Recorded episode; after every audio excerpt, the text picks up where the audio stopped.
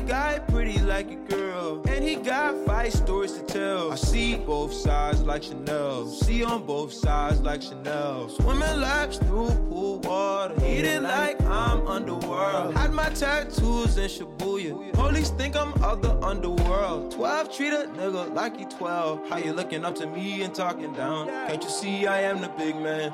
God level, I am the I am. Now film it with the drone cam and the pink like Killer Kim. Zoom on that stick, no way. Up so close, I'm on that kill. Controller on your lower back, yeah, that's the good. Will roll the eyes back in the skull. Rollin' when you ride, poppin'. Rollin' when you ride, ride the ride. Got one. Street acting, turned up like some dirty plastic rod. 2016, burn some discs.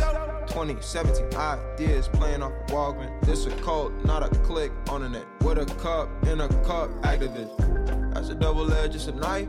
knife. And I don't like to fight till I'm fighting. fighting. Revenge in the air makes my lungs sick. Chopper in the sky like a gun trick.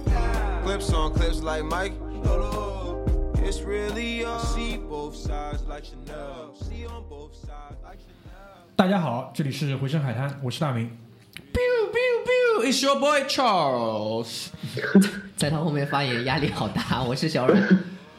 我是葛大爷，哎，今天是 一个全新的组合，因为好像这四个人是从来没有凑在一起录过节目，对吧我们简称 Fantastic Four。？F 四，好吧。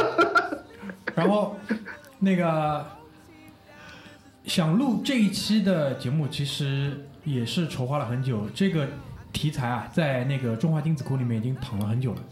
然后今天也是正好有这样一个契机，我们就约了一期关于网球的节目。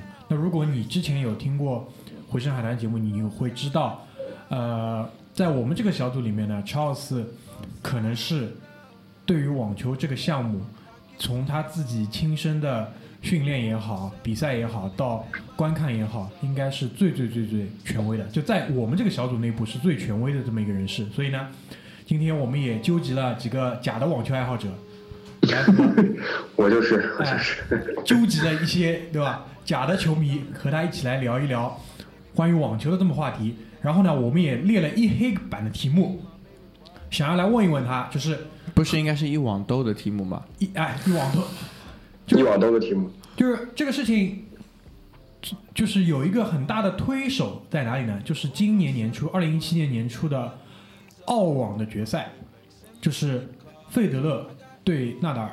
然后呢，不知道为什么，就出于怎么样的原因啊，就这场比赛的关注度和他的高度被推到了一个在我看来就不能再高的一个高度。我的朋友圈里面，在那一天晚上都变成了网球爱好者没有，关键是都变成了费德勒的球迷，啊！对的对的，这一点让我非常非常的吃惊。你你们现在能够感觉到的就是我走在上海的大街上，然后一回头就可以看到洋基队的球帽的感觉。就是关你屁事。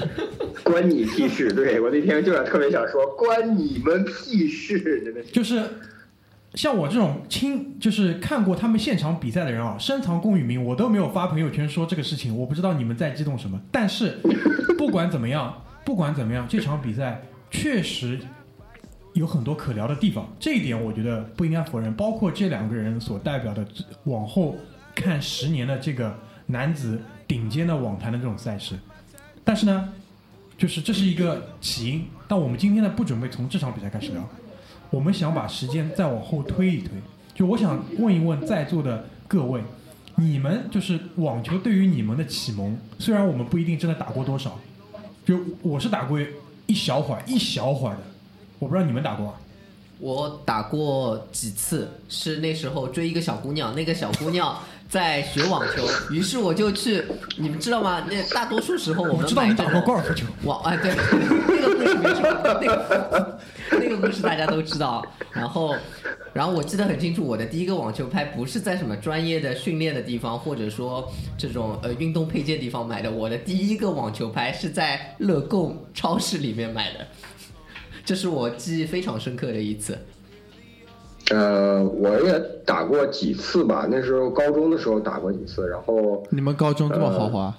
没有就一个网球场，然后周六周日住校嘛，没事情，然后老师老师就会开放半天，但是呃，首先就是我必须承认我不会打，所以说我也不懂规则也好啊，或者是这种挥拍的动作也好啊，大概只是一种玩儿。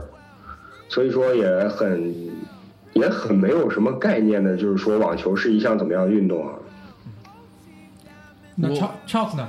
我打了十年，就是职业这种职业选手，这种感觉，就是少林寺刚刚下来，我练了十年。补充一句，并不成功啊。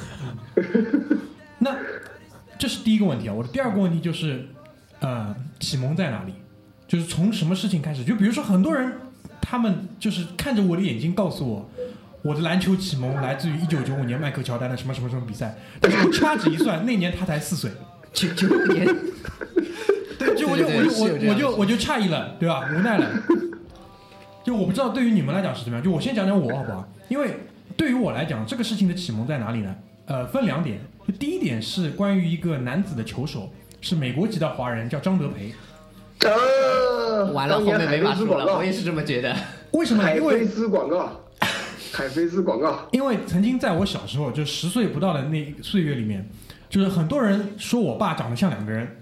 第一个呢叫黎明，但是我这个我不承认的，我不觉得我爸长得很像黎明。但是很多人说他长长得像张德培，我仔细的端详过很多期这种体育新闻，确实有几分相似。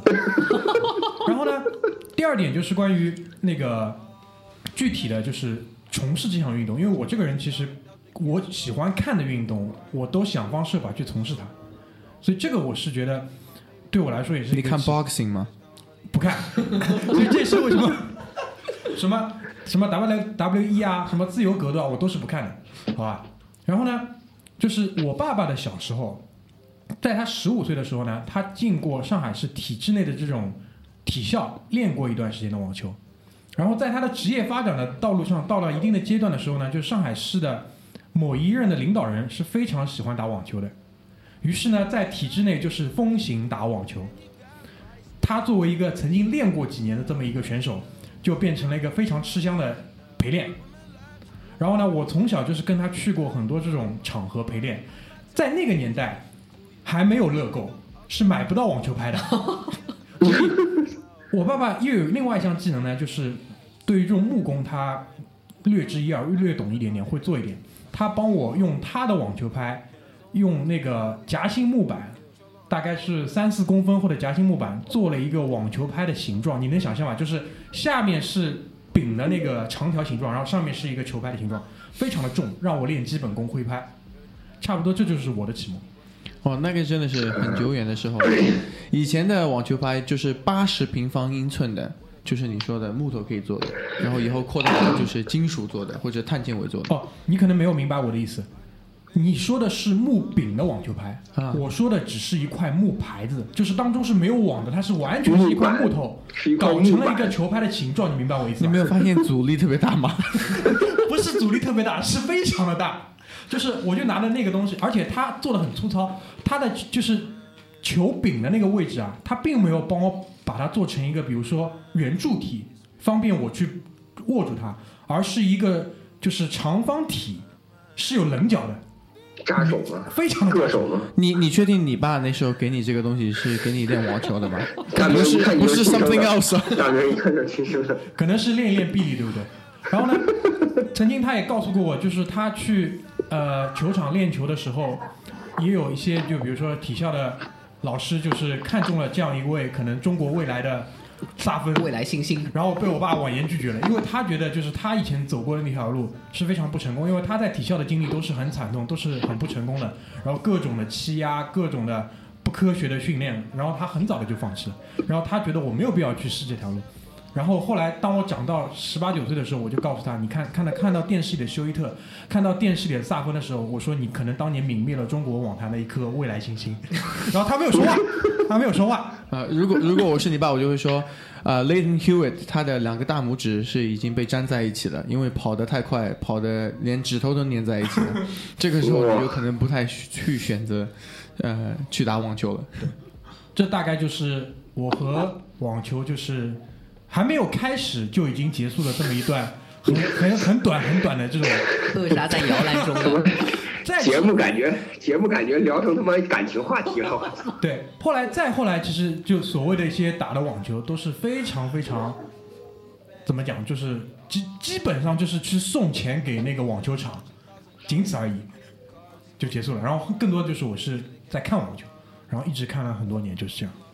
呃，对于我来说，我的网球的启蒙或者说渊源是呃在于这几点。首先呢，有一点和大明相似的是张德培，但是呃，当时我不知道他是一个那个美籍的一个华人。你总以为这是一个中国人？我想，我想这个运动是一个中国人在称霸的，我就觉得这这个运动我一定需要关注一下。所以呢，在那时候，呃，有两个电视节目或者说两个电视频道，对于像我这样一个男生来说是影响比较大的。一个是你没有必要一定要强调男生，We we know you're straight。一个是上海的体育频道，一个是 CCTV 五，所以这两个频道对在那时候时不时的会放一些网球的节目，那就会去关注到。在这之后也发现了啊，原来张德培他不是一个国人这样子的一个情况。然后第二个其实影响比较大的是，当时我搬到了我现在住的一个地方，新的小区，在那个小区有一个免费的网球场，你只要去 booking，就是去预定它的时间，你就可以去打。但是你也需要你的有有一个你的对手 opponent 在，所以在那时候你就会看见有一些就但当时还没有微信，还是 QQ，然后会去组织一些 group。然后你会去找到一些朋友一起来打，因为它是免费的。然后父母也很支持，因为这是一项运动，又是在那个 outdoor 可以有一些呃比较好的空气啊，和别人有一些交流。那个时候上海还没有雾霾啊，对，那时候 没有雾霾，对吗？呃，一场比赛小时候基本上不没有，还一场比赛结束还能喝一瓶牛奶，牛奶也很干净，对吧？不会不会，鞋子也有气垫，对吧？鞋子也有气垫这个梗哦，真的是。赶紧进入正题，好吧？Air Vapor Max Vapor Max coming out soon。然后，然后第三件事情其实影响也蛮大的，就是你会发现有一个民族，这个民族他们有些东西欠缺的时候，他们会先以动漫的形式来把它呈现出来。网球王子，你不会说的是？他们在篮球打得不好的时候，有了网那个灌篮高手，然后还有足球小将，对吗？他们也不会。还有排球，我记得，所以网球王子作为作为这样一个承载着日本的一些民族的自豪感和他们的民族期许的一个动漫，就在那时候出现了。我当时觉得网球可以打成，因为当时我并不了解网球，我想网球可以被他们打成这样子，我当时就很想去了解这个运动究竟是什么样子的。你现在特别能够感同身受，很多美国人练太极的时候，其实看的是卧虎藏龙。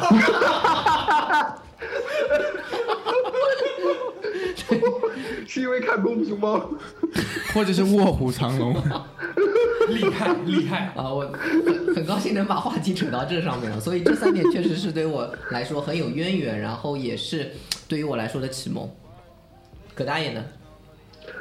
我没什么启蒙，我没什么启蒙，因为我本身 本身那个对于网球这项运动呃没有什么概念，因为我其实不是一个很喜欢呃。看看这个体育赛事的人，但是对于张德培的印象确实很深，而且当时还那个那个年代还刚刚能上网，还用拨号上网的时候，就专门去搜过张德培是谁，这一点我印象比较深。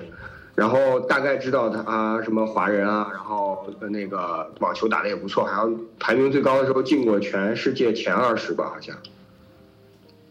然后呃，香港人他实际上是他是个香港人。他是个香港人，然后呃，整体上来讲的话，也没有什么，比如说去学啊，没有这种资源。小时候就学过什么篮球、足球，没学过网球，呃，别的也没什么。因为这就是我的第一个问题，就我老觉得网球是贵族运动的。哦，我稍微插一句哦，因为说到张伯伦，我就想起来张张伯哦，对对，你说的是 World Champion 吗？对对，我就想说的是，我当时就觉得姓张的华人都超级屌。张德培、Chamberlain 张伯伦，他他应该不是姓张的吧？就超级屌，你知道吗？我就觉得这个家族真厉害啊！偏题了，偏题了，这是我们扯回来，扯回来。还是还是来听一听，就是 Charles 讲吧，就是怎么样的一个契机吧？就是怎么会接触这项运动？没有去练个什么乒乓球之类的？呃，你怎么知道我没有练乒乓球的？It's table tennis, OK? Has tennis inside. 嗯，就是讲一个大环境吧，因为大家都是在那个 media，就是主流媒媒体上，可能有广告啊，或者是运动赛事，啊，看了以后会说去关注，对吗？啊、我看网球的话，主要是看现场比较多。我爸打了二十多年，所以以前会啊、他会带我去玩。然后还有的就是赛事，因为你去看 电视上面的话，很多时候是很难把这个球速啊、整个比赛节奏和别人旁边其实没有懂网球的人给你解说的。然后我也听过几场中国大陆的网球解说，呃，我能总结的一句话就是，美国网球解说真好，因为中国的就是用一句我的呃 coworker 跟我讲的，中国的网球解说可以用一句话形容，就是 you can you up。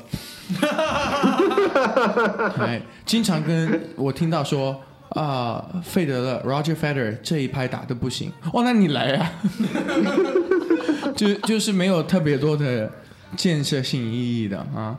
但是呃，当你去现场去看的话，你就会发现啊、这是真是非常迷人的一个运动啊、然后我就很小就开始看职业比赛，然后十几岁的时候就开始职业训练，然后基本上是一天打五个小时吧，打了好几年哇，那很厉害啊！一天打五个小时，对啊那很厉害啊一天打了将近五个小时十年哎。啊。那一万小时这个定律在你身上其实已经哦，所以网球其实？网球其实可以呃跟它有一个 analogy 的，就是中国的乒乓球，因为每个人都会打一点，对吧？但是你要看那个中国那个叫什么马龙，还马龙，他那个 level 的跟其他 level 的之间应该是差好几百个 level，对对对对，没错。对吧？呃，就是实在是差别太多太多了我。明白你意思，就是看上去大家都在打网球，但其实是完全两回事情。对的，我特别记得我的呃你可能打的是年轻时候的一个偶像 Andy Roddick，目前为止还是我非常非常喜欢的一个球星啊，他很聪明。他有一个 press conference，就是打完球之后他就呃聊了一下嘛，然后他就说 Roger 就是他的死对头费德勒 Roger，他说 Roger 可以听声音知道是上旋下旋还是多快球速，我不可以的。就是说，他们都是同前世界第一，但有人可以听声音听出旋转和球速。他说我不知道他怎么做到的，然后就另外一个世界第一说我不知道他怎么做到的。所以我的点就在于我都没有这样想过。所以你知道为什么这期节目要找他来聊？你知道吗？就如果我们三个坐在这边聊网球，也是在聊网球，就跟我们三个人在看其他人打网球，就跟他前面讲那句话道理是一样的。但如果没有他来，那可能就是两种聊网球。好吧对对我们就聊网球王子了。还有还有，我突然想到还有那棒球英豪，那个时候也很火。哦，对对对，棒球英豪对对对阿豪，对，对，就是那个什么兄弟两个，其中一个出了车祸，然后一个什么。小南，他把他的女朋友泡掉了。对对对对对对对为什么。你的点永远和人家有点不一样？就是。哥哥没关系，我会替你照顾好你女朋友的。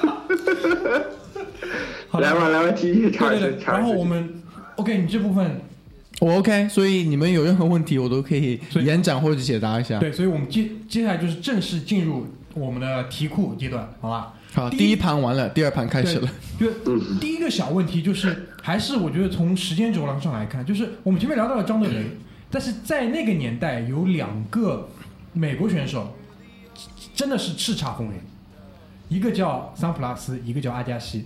就关于这两个人，其实我比较遗憾的一点就是，当年看他们的比赛的时候，我不像现在这样心智很成熟，就很多东西只是看一个热闹就过去了。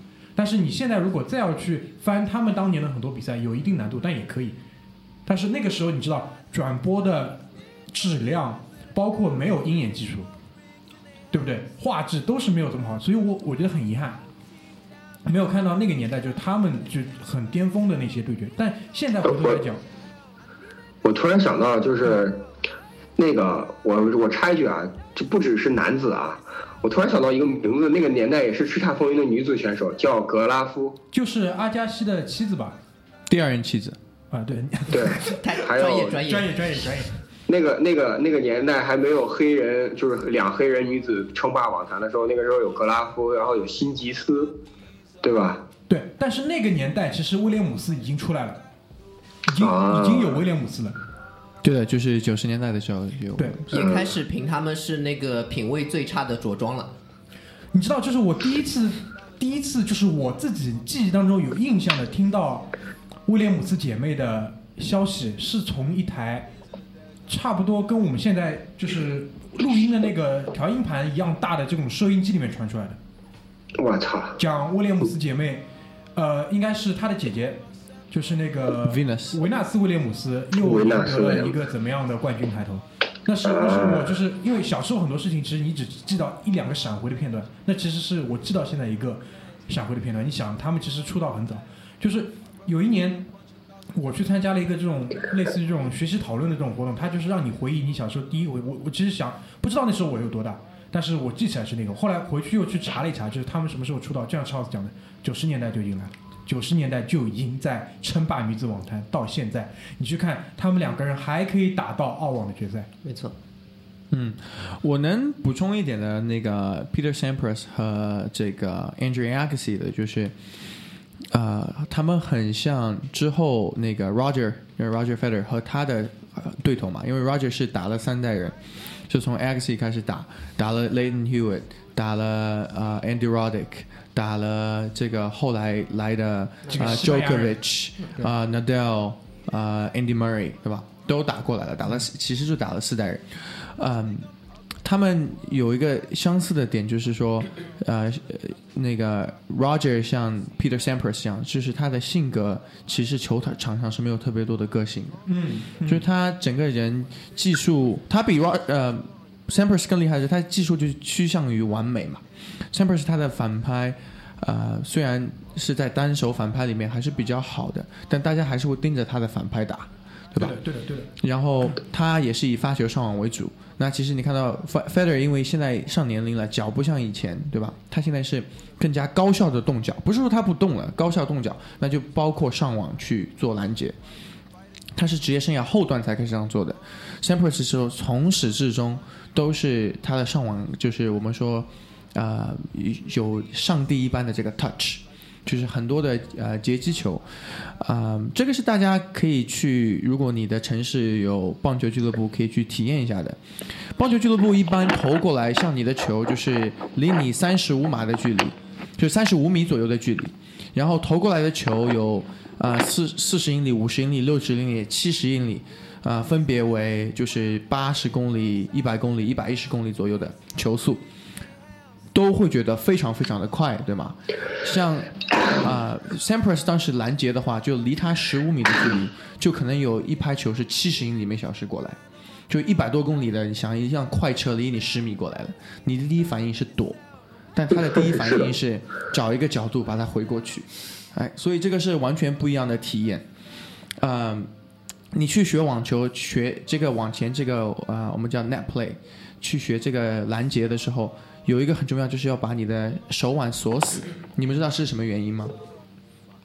如果因为不锁死的话，就是你球击打下去是会伤到手腕的，是不是？对的，我们有很多的例子是你手腕很很呃呃很松的话是会骨折会碎的，就是因为对方来球是可能会非常非常的快。嗯嗯，那 Sampras 的话就是没有特别多的性格，还有经常会被个特别有性格的这个 Andrew Agassi 也是吐槽，对，说他在自传里面 Agassi 的一个自传，我非常推荐大家去看，叫 Open 的公开打开，嗯，里面聊到说 Sampras 是一个非常 bad tipper，就是他去啊、餐馆吃饭的话，这么有钱的一个人。百分之二十、二十五的小费们应该留的，对吧？他一般就是有什么一块钱啊，两块钱，这种很丢人的事情啊，被爆料出来。哎，啊、a g a s s i 呢，就是有特别多的、特别特别多的好玩的事情，跟你们分享一个很小的，就是 Agassi 跟我是去的一所高中，嗯，这他去过一年不到，然后他被学校开除了。你们知道为什么他被学校开除？他的导师啊，Miss Murphy 也是我的导师，Mrs. Murphy 就是做过短暂就是七个月的导师。我操！你们知道为什么他被开除吗？泡妞，不是的，他喝醉酒了，他在二楼拉开裤子往下面尿尿，精彩精彩！牛逼！然后有一次，呃，他去的网球学校是 Nick Bollettieri，然后啊、呃他的主教练 Nick 说：“你打这个比赛给我认真一点。”然后他就说：“你让我认真，我就就不认真。”他就穿着牛仔裤把对方给打赢了。就叛逆，真的真的叛逆，真的叛逆，真的叛逆。直到后来他觉得牛仔裤是他的 signature，他就让 Nike 专门做了一个牛仔裤一般的短裤。对对对对对对的对的。但是就就我想问一个问题啊，就是关于这两个人，首先他们都是天才，对不对？Agassi 是天才，你知道是怎怎么知道的吗？就我我就想听你讲，就是、哦，Peter Sampras 是的确是天才了，而且他心理素质和阅读对方能力超强的。是天才是就是呃，真的是物物理上的天才。他小的时候三岁的时候，他爸爸就让他开始练球。他后来问他爸为什么三岁就让我练球，他说因为你在看。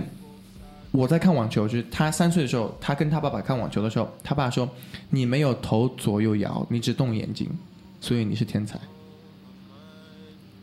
就是他看球左边去右边来，他只在动眼睛，没有头左边右边左边右边。下次你们看网球比赛的时候，你们可以关注一下对对对观众席，对，是的，是的，是的。都是动头的，所以是观众。牛逼，那他！爸爸也是天才啊，啊对他爸应该也是天才。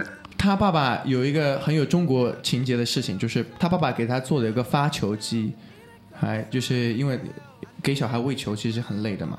然后这个发球机呢，取了个名字叫做 Dragon 龙。是龙，然后呃，Agassi 前几年的呃网球生涯就是一直尝试去击败 The Dragon。Dragon 所以这可能是不是解释了为什么他的接发球这么好？Agassi 的接发球真的是没有最好之一的，就是 the best。嗯，我印象很清楚的是一次慈善比赛，其中是双打，然后当时发球最快，目前为止我还是觉得发球最稳定最快就是呃 Andy Roddick。以前我练发球都是大脑在反复播放他的视频了，虽然没有没有屏幕，但是发一个播放一次他的视频。呃，他发出一个一百三十四英里每小时，接近一百四十英里每小时，就是两百三十五公里每小时的球，然后被 Agassi 在底线以内两米接回去的，然后呃 Roddick 儿时的偶像就是 Agassi 嘛，他就发完球以后就跪了，就就是 literally 就真正的就跪在地上，然后就开始膜拜大师，就跪了。就是一百三十五英里的球，我可以接得过去的。我有印象能够接最快的就是一百零五到一百一之间，就是有把握的。一百三十五就眼睛睁再大，然后呃隐形眼镜戴上，没有阳光枪，然后没有反光，然后对方不会乱叫，都还是接不到的。更别说是打这种慈善比赛，就是就是 it's impossible。就是你知不知道，就是阿加西的接发球是一个形容词，就是形容这件事情，就是他处理了多么多么的完美。就是大概我牛逼就是我我我对于就是阿加西的接发球就是这个印象，所以我一直在在前面讲这个点嘛，就是现在其实有点像这个李毅的护球是吧？李毅的护球，过分了，你过分了。炸死一张黑人问号脸，黑人问号脸。对，就是中国有个球员，他说自己就是在足球运动员，他在护球的时候很像亨利，就是阿森纳的前锋。嗯，然后呢，你可以一会儿我给你看一下他的那个就是本球场部回旋，他的那个。就收回来，收回来，收回来，过分了，过分了！你河南人干嘛为难安徽人，对吧？等等中场的时候我们给你看一下。对就是，所以我一直觉得很遗憾，就是现在的转播条件真的很棒的时候，没有能够看到以前很好的。最打的球像呃 Agassi 的，就是在底线以内打球的，现在就是 Roger Federer，就是费德勒。对，是的，这样是这样。那嗯，关于这一点之后，我们再回到葛大爷当当时那个问题，就到底是不是一个贵族运动？这可能就是要稍微牵扯到一点这项运动的一个发展的历史。嗯，这个运动的话，呃，开始发展的比较职业化的是有 Grand Slam，我们叫 Modern Era，就是现代网球。在现代网球之前就是业余网球，像比较出名的就是一年拿了四个大满贯的球员嘛，对吧？啊、r o d Laver。Rod Laver 的话，就是他当时是应该是第一个职业球员，因为他其实当时还有一些对手是业余球员的。那职业球员的奖金是基本上是跟这个比赛世界影响力是成正比的嘛。现在的奖金就是最近这几年是发展最快的，所以呃，网球以前的话，如果你抛开广告费不讲的话，也一直是最高的。呃，但是至于是不是贵族运动的话，你可以去回想一下这些 representation，就是他带这些非常高的呃呃水平非常高的球员，他所代表的人群啊，其实都不能算是传统我们说 blue blood，就是蓝血贵族。至少是个中产，没错，这种感觉。对，呃，就看嘛，像 Axie 的话，他的确是呃那个移民，啊、他是第二代移民在美国。然后像 William Sister 对吧？他们是呃有色人种对吧？像呃 Novak Djokovic 他是斯拉夫人对吧？他是那个难民啊、对对。然后像 Maria Sharapova 是很很小从嗯、这个俄俄国的核污染地到了嗯美国的 Bradenton Florida 对吧？所以他们都是有蛮曲折的经历的，嗯，所以你要看最优秀的球员的话，都不是来自于最啊、最有条件的家庭的，但是你要看普及程度的话，的确是啊、中产和这种我们说 upper class，就是 upper class 是什么？就是精精精英人群，对上级精英人群上流人群，对上流社会社会会做的比较多的。嗯，给大家一个例子，就是呃，我们有一个非常独特的 con 呃一个 concept 叫 country club。嗯，乡村俱乐部，嗯 country club 呢，就是有好几种的。最传统的 country club 是很有啊、呃歧视性的 discrimination，就是在纽约比较出名的是，很多 country club 不接受犹太人，不接受有色人种，有些 country club 不接受女人，很奇怪哦、我操，就是他们是真的是嗯、这个呃西方文明当中的这种固有的呃刻板印象的 集成啊。代表。Right？但是 country club 永远都是有网球场的，然后很多上流社会，比如说你做一个 debutante ball，debutante ball 就是十四岁到十六岁之间，如果你家有一个女儿，你的女儿可以到呃可以社交了，那这个时候就会让她一个出场出场仪式。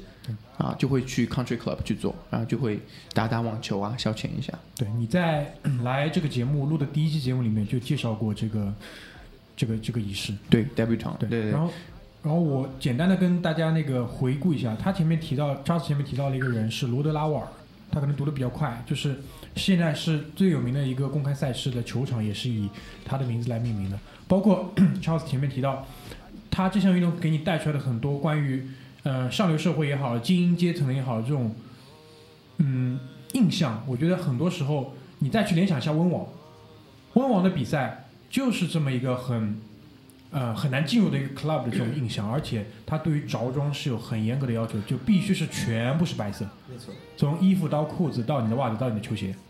对，这个其实四大公开赛是非常有代表的嘛，可以跟大家分享一下这些赛事。呃，像四大公开赛里面最俗的，就是最 local 的，就是美网啊，US Open。但是你看，如果你要去看美网的话，它又是在美国所有运动当中呢最 upper class、最我们说最 posh、最 stylish 的，已经很给面子了，对的。已经很给面子了。你去的时候，很多明星都会在，然后他们都会基本正装出席，对吧？然后他是唯一，你去看篮球赛，你喝啤酒；你去棒棒球赛喝啤酒，呃，你去呃橄榄球，橄榄球，那那就就是就是有的吃就不错了，哎。但是你去看呃棒球，呃，你去看呃网球，呃，美网都是由这个呃香槟赞助的 v i v c l i c o 对吧？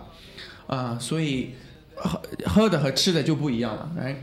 呃，你去篮球，啊，有可能会有包厢，对吗？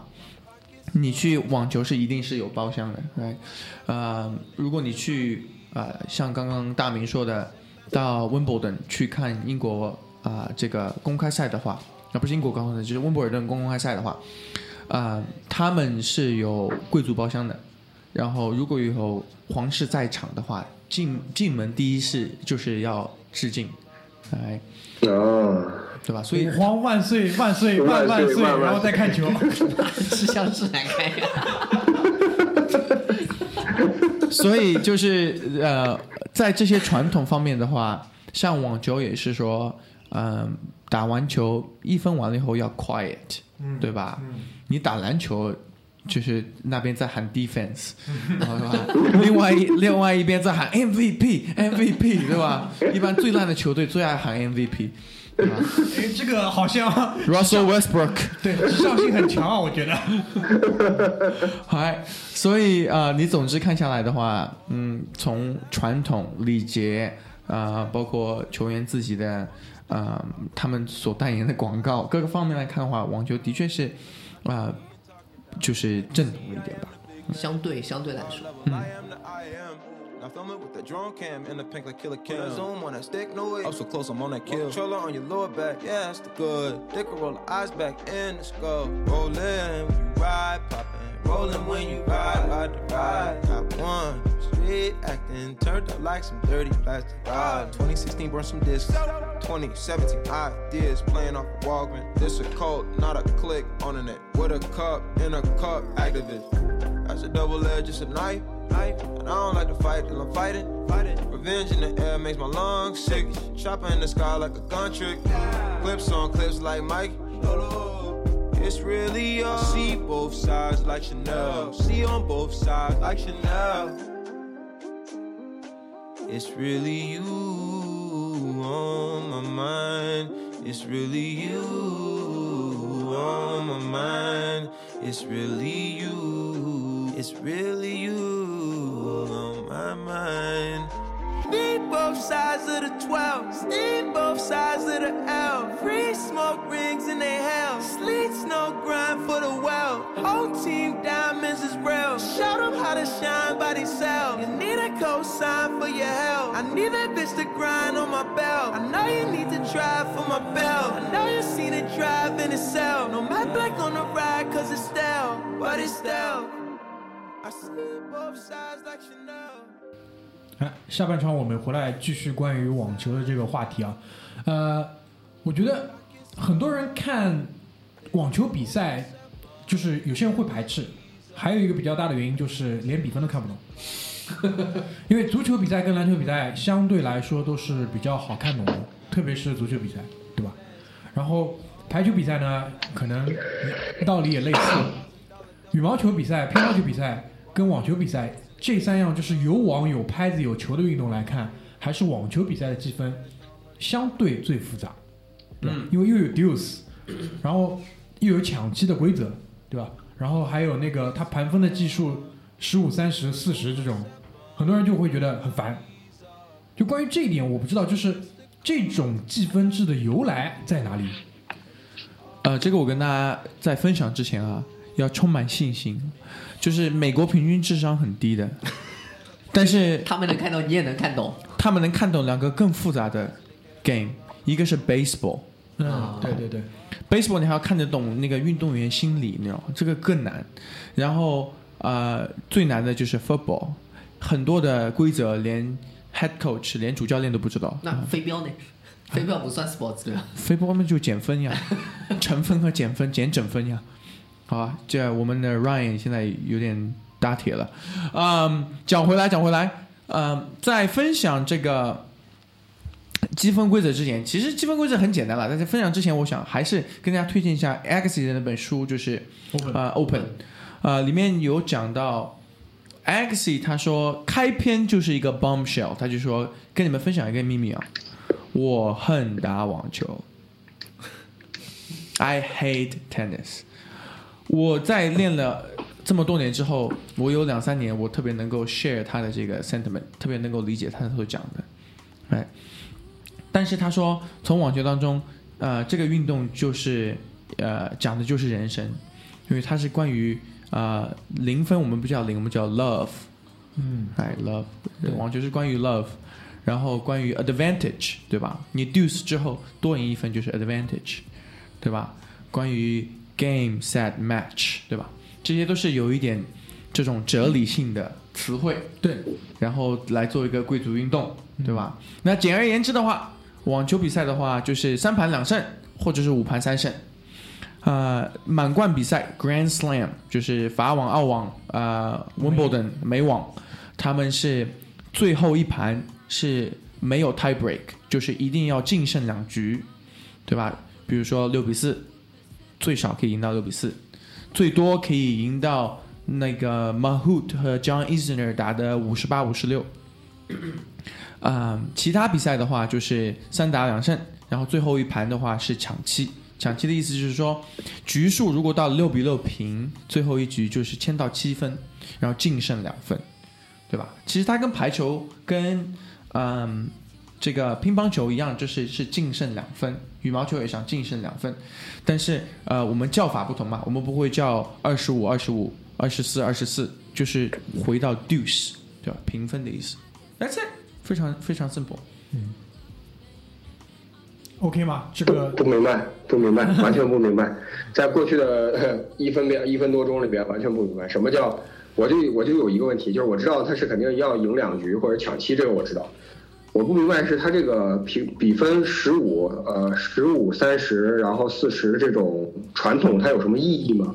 啊，这个传统是由就是英文里面的那种 pun，就同声词、同声异义词来的。然后，呃，第一分就是叫十五十五十五零嘛，对吧？十五零就是 fifteen love，对吧？零是 love。然后第二分就是三十三十零或者三十十五，第三分就是四十，然后四十以上就没有再走了，就是平分，对吧？如果你是四十三十再赢一分，四十再赢一分，就也不叫 advantage，就直接就是 game，就赢了那一局，对吧？如果是平分了，你要再赢第一个球，就是 deuce 之后平分第一个球就是 advantage，就是占先，哎，领先，然后领先以后还要再连赢一分，就净胜两分，就是 game，对吧？就我觉得可能还是要用英文的思路去想这个事情，就是啊，对的，你其实有好几个版本，好像我知道的就有两个版本，嗯，但是我我可以跟大家分享一个，就是啊、作为网球运动员，他心里面是在想什么的？你们觉得打一局网球比赛啊，就是你可以有啊、love 零分、十五、三十、四十。评分占先，然后 game 对吧？你最多要赢无数分，最少要连就是最少你要净胜两分，然后要赢四分四分球嘛，对吧？那呃，对于所有的局面铺铺开来讲的话，对于一个网球运动员，你们觉得哪一分最重要？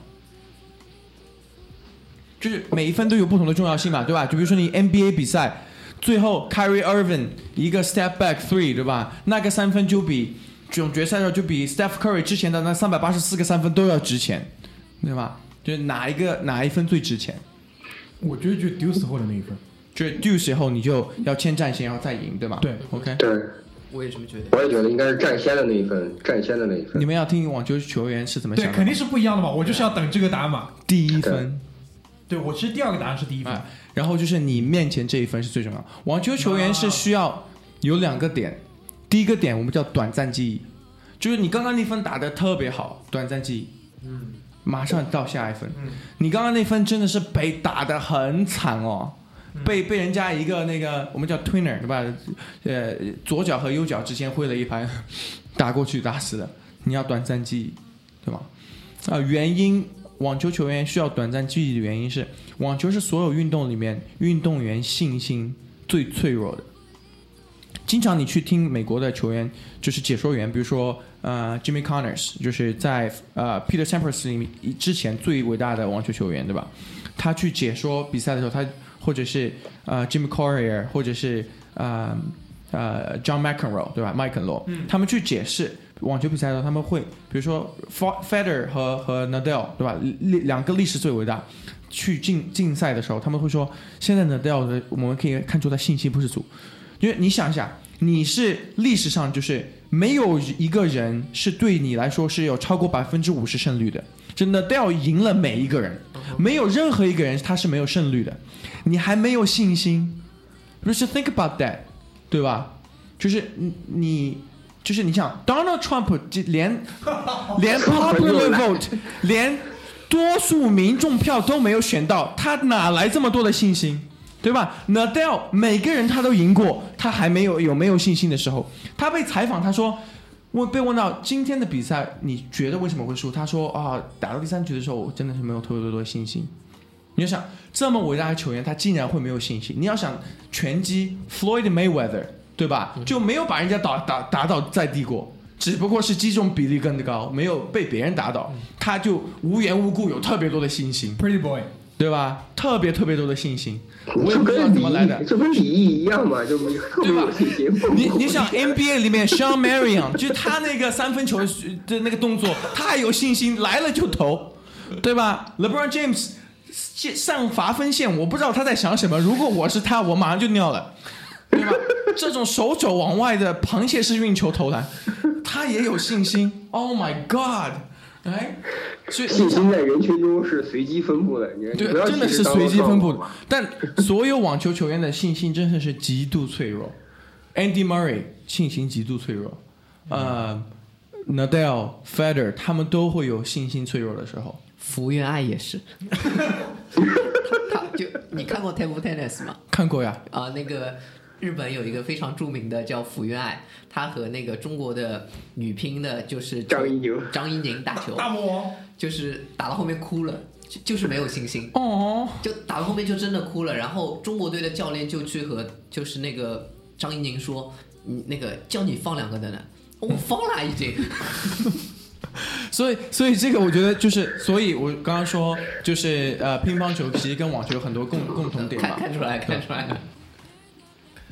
牛逼牛逼牛逼，懂了。我觉得这个是一个黑板上没有，但是真的很精彩、很精彩的刚才一段对话，很有意思。我觉得做这个节目就是希望听到这些东西，就是我们不知道的那些很有意思的地方。然后我们还是继续继续我们的话题，就是呃，前面我们讲到了，在上半集当中提到了一点点四大。满贯公开赛当中，一个是在英国伦敦的温布尔顿公开赛。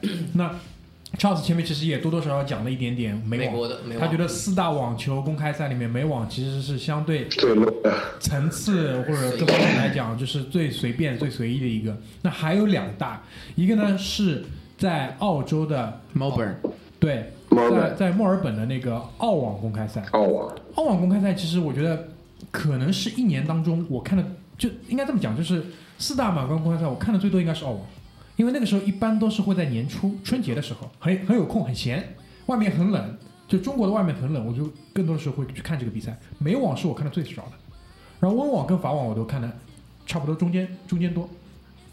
我可以跟大家分享的就是，我对这四个四个网球公开赛我都去过，去的最多的就是美国网球公开赛和英国啊、是因为假期的缘故嘛，啊、然后他们最有特色的就是其实是他们吃的，因为整个网球比赛很长的，你要看三个小时不吃一点东西，真的是特别可怜哦。炸鱼薯条是吧？我就是没有一个赛事可以是以薯条出名的。先说美网吧，美网如果你去有机会去那个 Arthur Ashe 去看的话，真的去吃一下他的 lobster roll，就是他的龙虾三明治。呃，纽约龙虾三明治，然后在八月份的时候加一点呃柠檬黄油，喝一杯香槟，一共加起来就二十美金赞赞的，amazing。Amazing，right？嗯，如果你去英国的话，一定要吃它的 dessert，就是嗯这个 strawberry and cream，对吧？穿一个这个麻质的呃西装，然后吃一个 strawberry and cream，然后带一个女友，对吧？哦，要带男友也可以的。Diversity，Diversity，好吧？diversity。呃，所以呢，就非常好，对吧？然后法国和呃法法国网球公开赛和澳洲网球公开赛的话，都有一个共同点，就特别热，特别特别的热。对，哎，所以吃的真的没有什么除了啤酒以外的特质，哎，所以剩下的两个我是最喜欢的，因为真的是呃很好吃啊。那就是正好是讲到这个公开赛，我觉得，嗯，可能是时候我们要聊一聊纳达尔，就是法网，应该他现在已经是法网历史的第一人了吧？呃，就第二名，not even close。很认真的说了这件事情，我有点受不了。对，not even close。对，呃，Nadal，我看过他打球的，嗯，最早的时候是他十六岁的时候，他在佛罗里达打球，然后，嗯，他跟现在的打球方式，除了人变得，就是他现在的就是前辈，就是他的这个 forearm 跟他十六岁的大腿一样粗啊，就是现在壮了以外，他打球方式基本上是没有太多的变化的。其中一个重要的点就是他的球过去的上旋，就是球的 top spin 的转速，它可以到六七千转，就是其他的运动员这个是根本没有办法想象的。然后球到了这个，嗯、对面的这个土红土地上的时候，就会跳非常高，跳非常快，对吧？你要想他的一个正拍，如果你在底线上的话，呃，可以落得很浅，但是可以跳到你的一个一米八十五的人的头上，就意味着你要退很远打。退很远打，你就给他反应时间，不管你多有进攻性，给了他反应时间，他又比你能跑。他以前他的叔叔 Un- Uncle Tony 是让他打四个小时球不给喝水的，你跑不过他，对吧？肯尼亚的人又不会打球，所以没有人跑得过他，对吗？所以就是你又攻不过他，然后他呢又给你搞这种球，搞得就非常心烦，又想大力打，大力打又失误，失误了你又心情就更差，对吧信？心又不足。信心又不足，这个这个时候一定要找一个信心足的人去对抗纳达尔，比如说 Donald Trump 这种。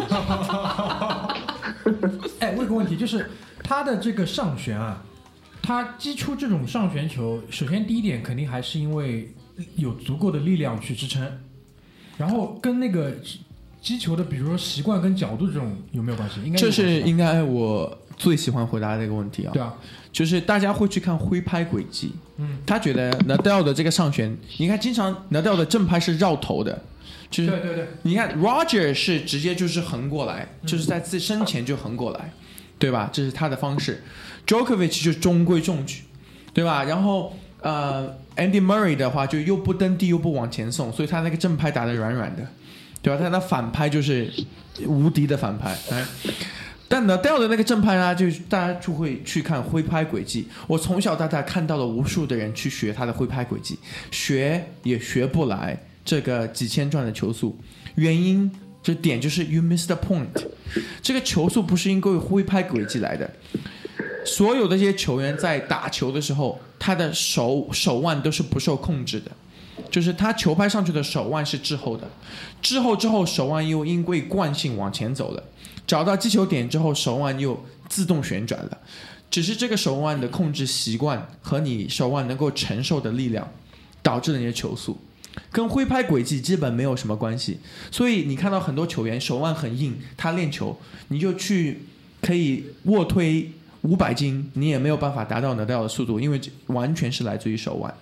我操，那中国的 loser 肯定很适合这个工作。我操，怎么回事？撸撸出麒麟臂，然后直接去打网球，对信心还足，肱骨回旋这种。我我给大家分享一个例子，就是有一个阿根廷人，他叫 Juan Martin de Potro，对吧？哦他还是美网的一届冠军德。尔波特罗，哦，对，他就是正反拍都是完全靠手腕，结果呢，小伙子 D DNA 里面没有特别强的手腕，所以手腕就自己给自己的手腕给打碎了。对，就是其实完全是来自于你的手腕。所以这个其实真的就是天赋，天赋。天呃赋。，而且就是很多教练，就像刚刚大明分享的，如果你从小学的话，教练不在很早告诉你这个 mechanism，就是你真的是机械原理是怎么来的，让你。如果他让你蹬地用手腕，然后就是让他半自动化，那就对了。如果很早教练不让这样去教，一直叫你随挥啊、跑步啊、练器械呀、就再怎么练，你也不可能是特别有能量的。就但是如果你你可以练成像 Michael Chang 就是张德培一样的，就跑来跑去打不死的，也不错了也。行，嗯，也行。至少能有个 ATP 排名了，已经，对吧？那讲到纳达尔，就要讲他一生的对手，也是目前来看啊，就是这个时代的第一人，对不对？也是 Charles 觉得可能是你最不喜欢吗？你有没有讲过最？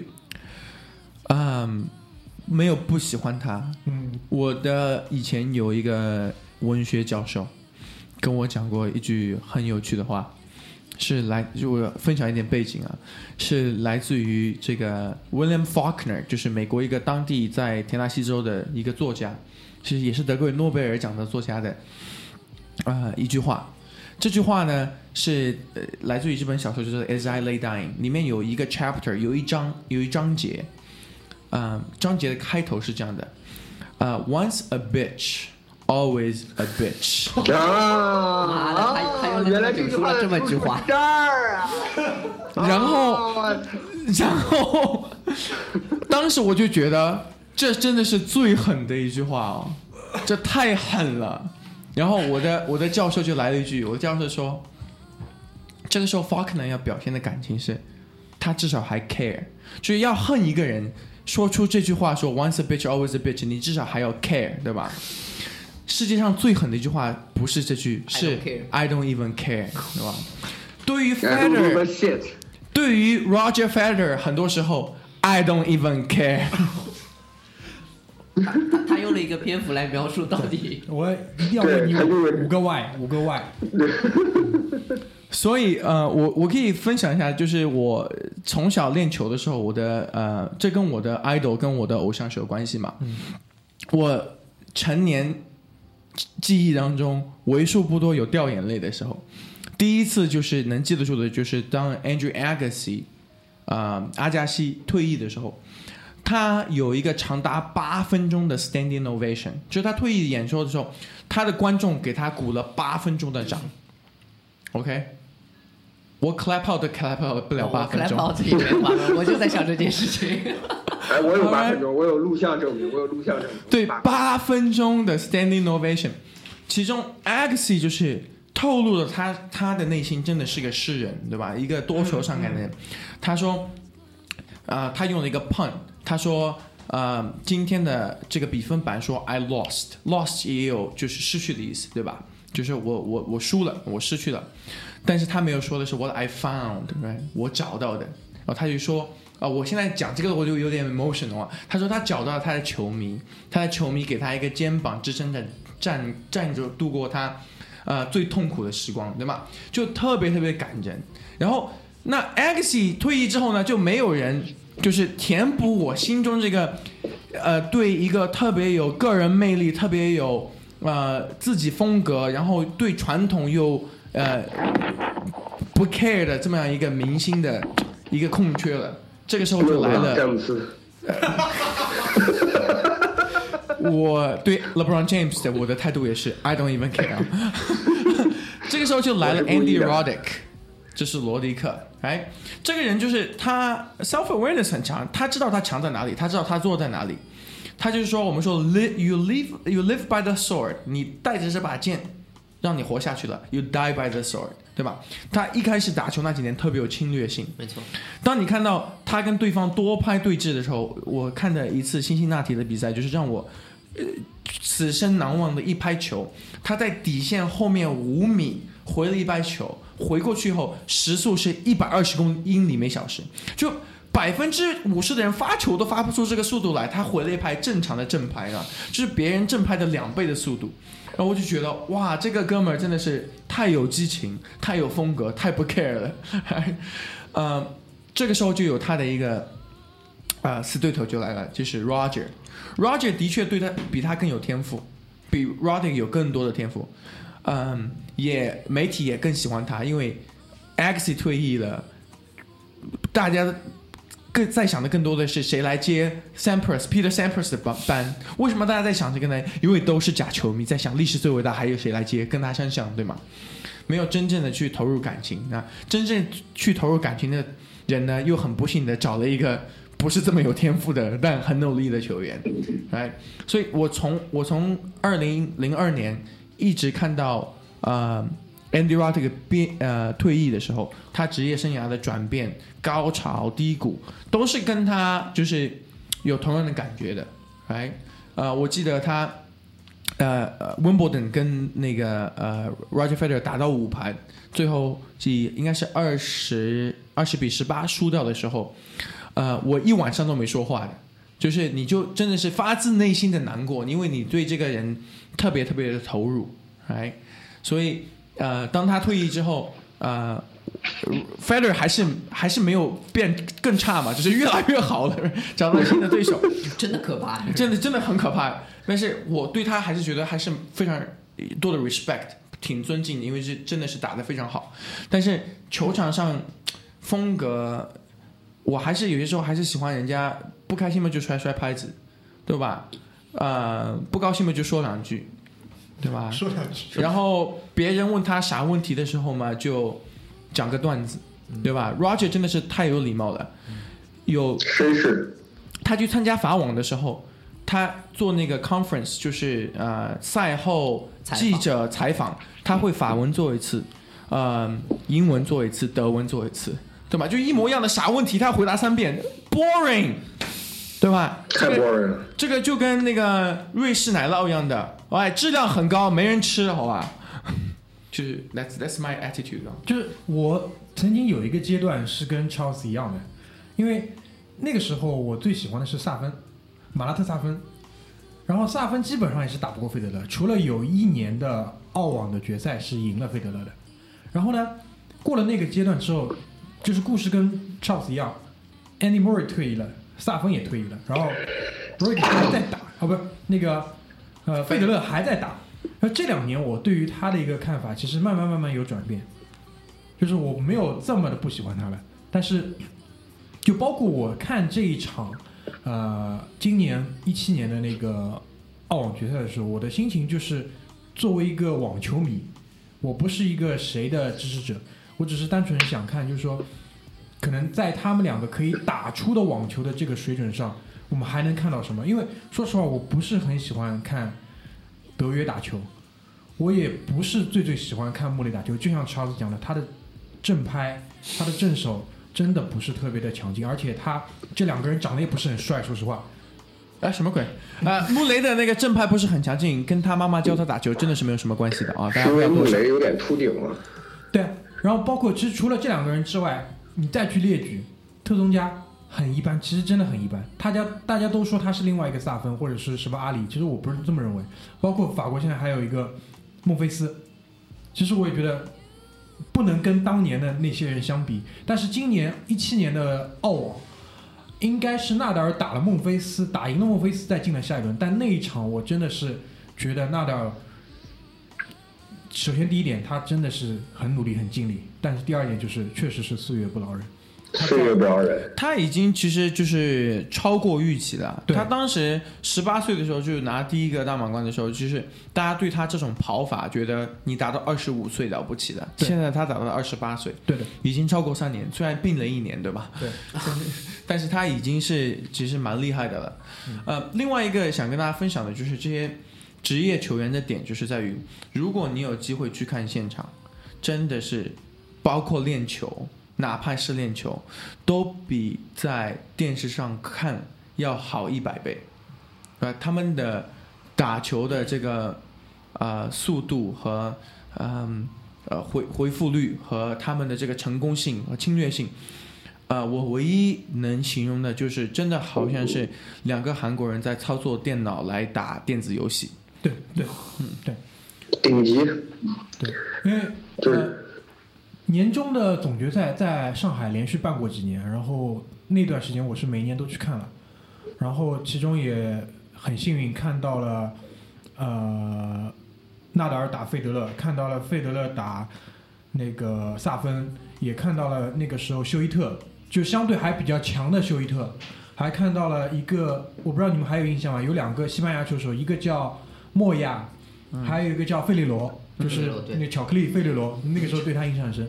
还有那个达维登科，也是俄国的选手，还有包括应该是现在费德勒的其中一个教练嗯 i c i c 刘比希奇，嗯现在踢光头，那这都这是这是至少就是在我很专注看网球那个年代的那些人，他们其实在年终总决赛我都多多少少看过一点，就觉得还是蛮幸运的。然后前面那个 Charles 讲到一个关于练球的故事，我这边跟大家大家讲一个小八卦，就是前面我提到嘛，就是以前上海地区的一个领领导人，他是很喜欢打网球的。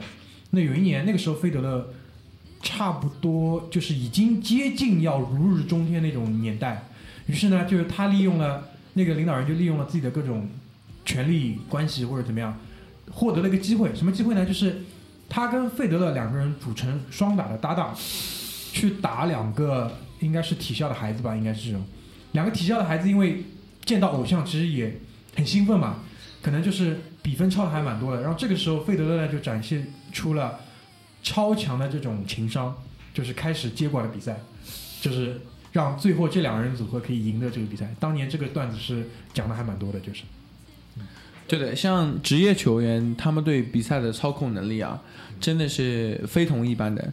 呃，之前我跟大明分享过一个，就是比分差。当你算比分差的时候，你就知道你跟对方球员是大概是怎么样的一个水平了。嗯嗯，呃，我跟大明讲的故事呢，因为比较 personal，我就不会讲了。我讲我最好的一个朋友，我最好的一个朋友，他是有 ATP 积分的，然后他也打过职业，也打过 ITF，然后他在夏威夷大学打了第一主力嘛，然后他基本上如果要打呃 ATP 前五百名，就他是美国大学里面我们算 NCAA 数一数二的球员了，就至少是 Top Ten。他如果要打这个呃 ATP 球员前五百名的话，就是六比一，六比一就输了。而且这前五百名的球员是我们说 take it easy，就非常 easy 的就就解决掉战斗了。前一百名的打前五百名的六比一，六比一。如果你要看 Murray，Murray 就是非常的，就是真的，我们英文我们就会叫 Murder merge 另外一个球员就是两个 bagel 对吧？两个两个面包圈就送给人家了。所以这个你要从我见过最厉害的球员，跟我打过的最厉害的球员，到这个世界前五之间有好几十个六比零的。对职业球员对于那个比赛的操控能力，我们是理解的，特别是从那种欧冠的零比四啊、零比六里面能理解到。最近巴萨是不是假球？我认识假球，假球。那个马达嘴的同事 John，如果你在听这期节目的话，我们再说一下，职业球员对比赛是有操控能力的，好不好？好不好？对，所以巴萨这个球假的真的是就是就是那句话，就是这世界上一天有两百场足球比赛，对啊，有两场是赌局送给，就是赌场赌博公司送给大家，98%这两场你们看着玩玩行了。对，剩下一百九十八场，老子他妈要不挣点钱，怎么给球员发奖金？对所以嗯，最最最最后吧，我觉得节目差不多也要进入尾声，我们能不能就是针对可能在我们听众里面现在还有一些还在打球的，能不能给他们一些关于装备上的建议？啊，装备上的建议啊，这个真的是看人了。我我我给多个建议嘛，可以，好吧？呃，装备其实多试，就是啊、你试到的装备跟职业球员用的装备是完全不一样的。像我亲自看过 Roddick 他的他的装备，他的球拍上面是加铅条的，他要加快拍头速度，上面是带铅条的。就是增加重力加速度。对的，配重的，嗯，哎，然后像以前有个非常出名的球员啊、就是你说的 m a r s a f e n s a f e n 以前打了很长时间 Dunlap 的拍子，然后他后面签了别人的约，但别人的拍他又不爱打，他就用了 Dunlap 的拍子打，呃，涂成了黑漆，然后打了别人的拍子，然后去打的。阿迪达斯的鞋喷黑，画个白色的耐克勾。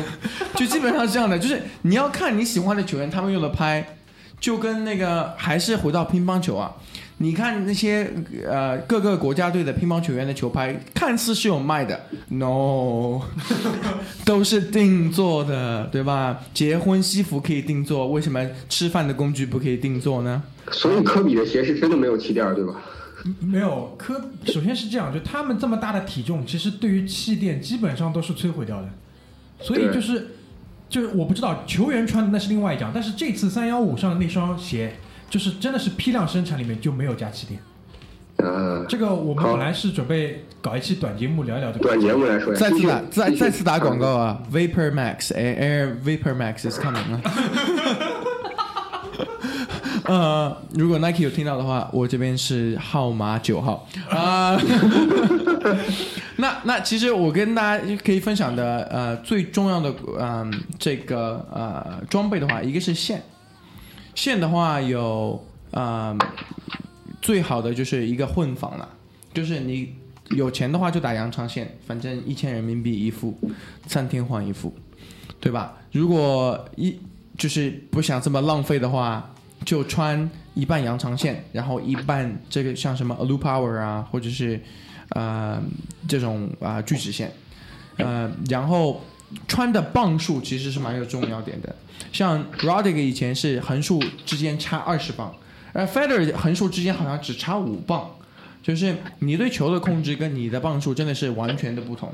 这还是 again 尝试失败再尝试，哎，嗯，其实大家除了这个装备以外，呃，球其实蛮重要的。很多人拍很好，然后球打的完全是那种非常软的球，然后毛也经常容易掉的。然后专业比赛的时候给你一个呃毛比较紧的，然后磅数比较就是里面呃比较硬的球，马上就被弹飞了。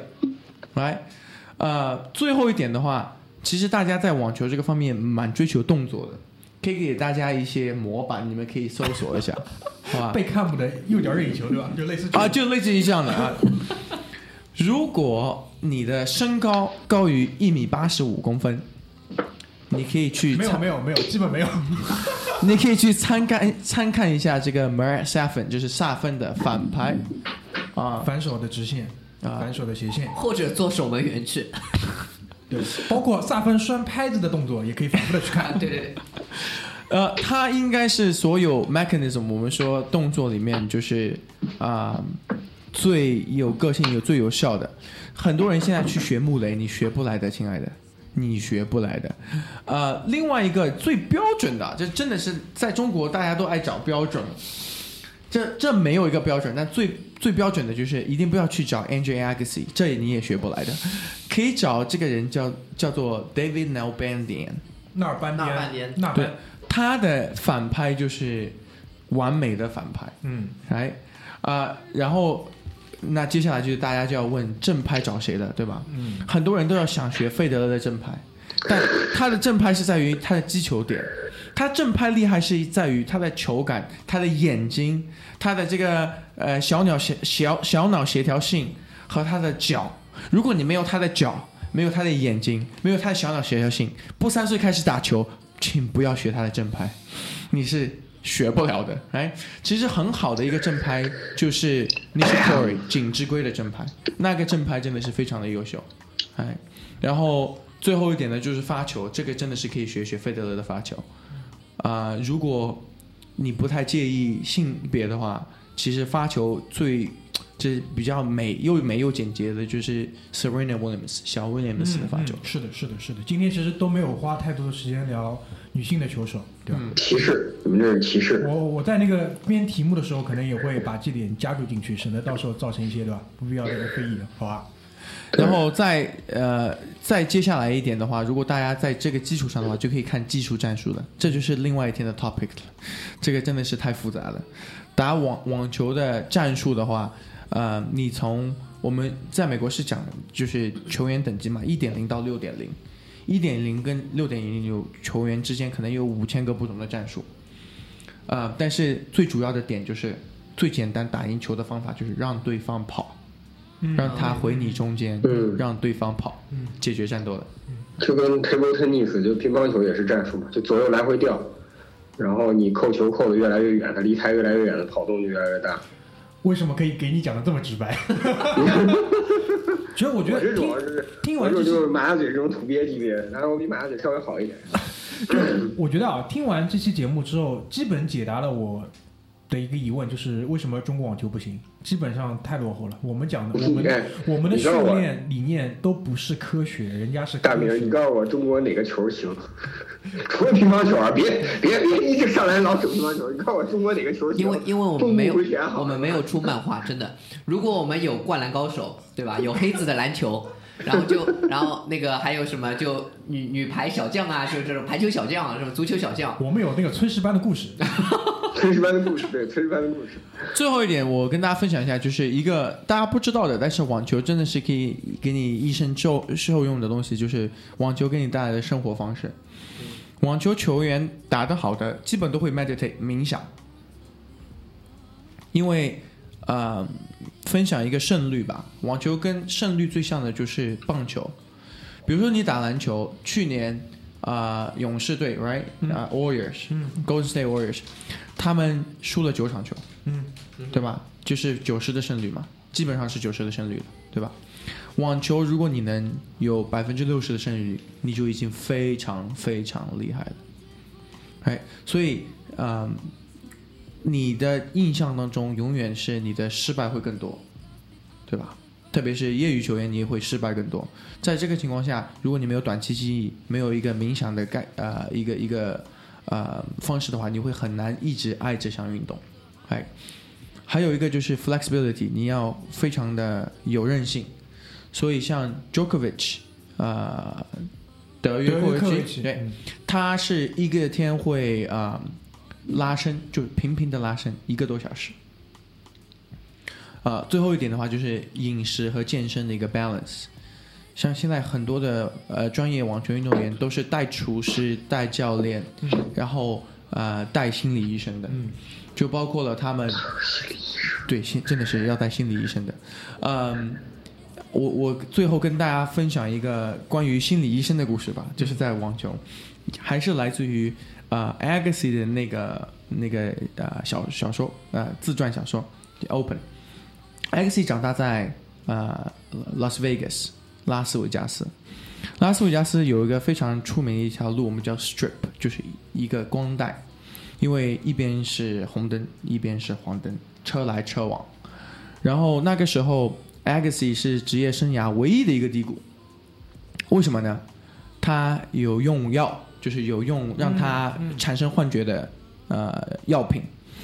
然后，但他 performance 还不错，就是排排名不错，但他又知道他在活着活着一个 double life，就是他给呃公众的呃一个印象，一个呃形象是这样的，但他自己又是完全不同的一个。他给公众印象是，他跟尼康做了一个广告，说 image 是 everything，就是印象是所有的东西。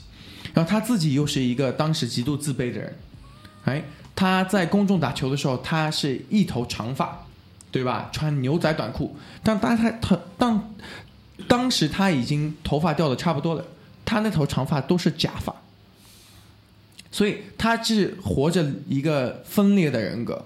这个时候就可以解释为什么他用药，然后又跟前女友失恋，对吧？很多就让他很抑郁，然后在有一些药品作用的情况下，他就坐在他家的落地天窗面前，在 Las Vegas 最豪华的一个豪宅，来，看着下面的光带，他突然间就有一个想法，他说：这么多的人每天两点一线，红灯到绿灯，哦，呃，红灯到黄灯，黄灯到红灯，他们做的东西，想一想吧，都是自己不是最有天赋的，但他们还是在追求自己的美国梦想。如果我这么有天赋，做一件我不是讨厌的事情，我有什么理由讨厌他？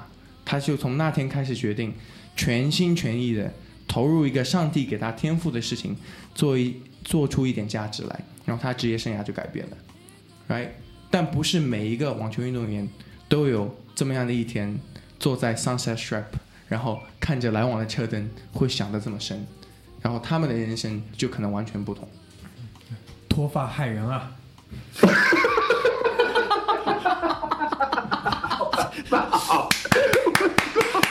你们看，后来阿加斯就光头了，对不对？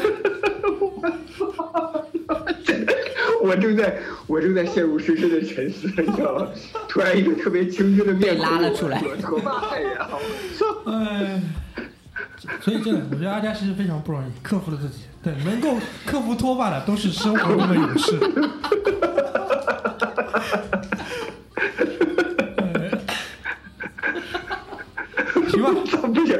你结束吧，结束吧，你快结束吧，了，结束。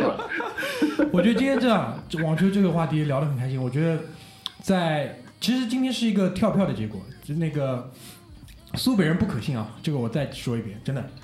我们节目的两大苏北人马大嘴跟居里都是临时的跳票，就是我们是提前了大概最多三十个小时吧，最多三十个小时约成了不到今天30个小时不到三十小时不到30约成了今天这期节目。对就是非常感谢 Charles 跟那个小阮可以赶来跟我们聊关于网球这个节目，就好在我们现在是有这个储备，好在就是这是真的是大家都非常喜欢的一个项目，好吧？对，希望大家可以喜欢这个节目。如果有关于任何想要跟我们沟通的，也希望大家可以在微信上搜索“回声海滩”找到我们来跟我们留言。啊，最后加一句，就是现在居里和马大嘴应该一个在黄灯上面，一个在红灯上面。然后在他们回家之前呢，想送给大家一个福利，就今天专门选了两首蛮好听的歌，对，都不是特别小众，也不是特别大众的，大家可以听一下。一个是传统爵士，还有一个是新一代的爵士，Frank Ocean 和 Georgia Smith。Enjoy。Thank you，拜拜。拜拜拜拜。